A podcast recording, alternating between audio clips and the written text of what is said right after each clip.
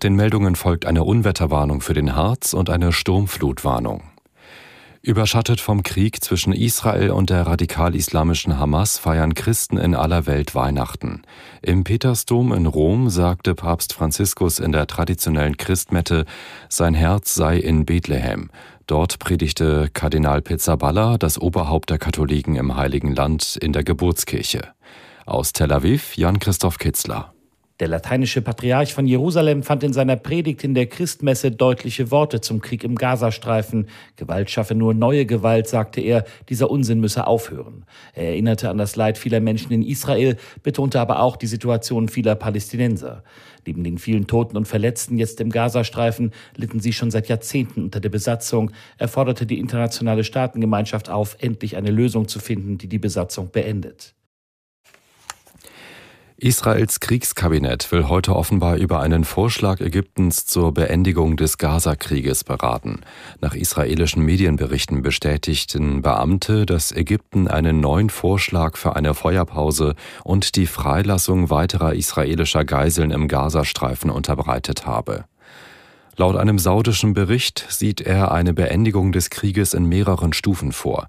Israels Ministerpräsident Netanyahu hatte allerdings zuvor bekräftigt, man werde bis zum vollständigen Sieg über die islamistische Hamas weiterkämpfen.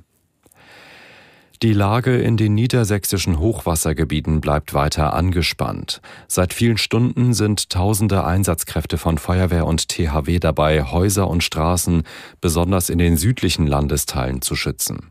Aus Hannover Carsten Bunjes. In Einbeck im Kreis Nordheim haben die Einsatzkräfte der Freiwilligen Feuerwehren Heiligabend durchgearbeitet, weil Wasser aus dem Leinepolder den Pegelstand der Ilme ansteigen ließ. Unterstützt wurden sie von Feuerwehren, die aus Nicht-Hochwassergebieten angereist waren.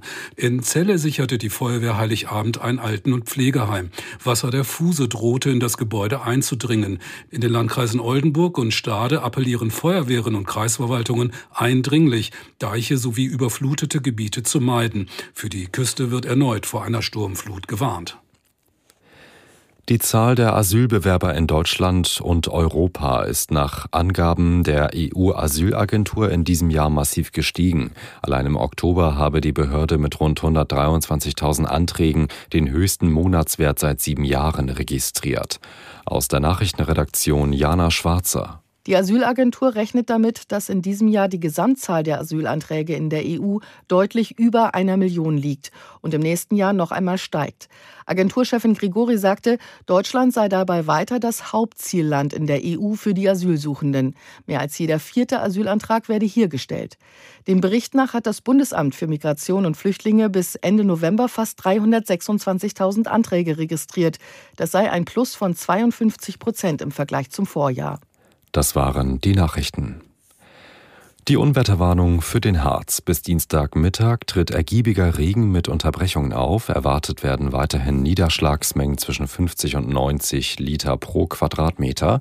Und außerdem gibt es noch eine Sturmflutwarnung. Heute werden das Vormittag Hochwasser bzw. das Nachmittag Hochwasser an der ostfriesischen Küste ein bis 1,5 Meter höher als das mittlere Hochwasser und an der nordfriesischen Küste und im Weser- und Elbegebiet anderthalb bis zwei Meter höher als das mittlere Hochwasser eintreten.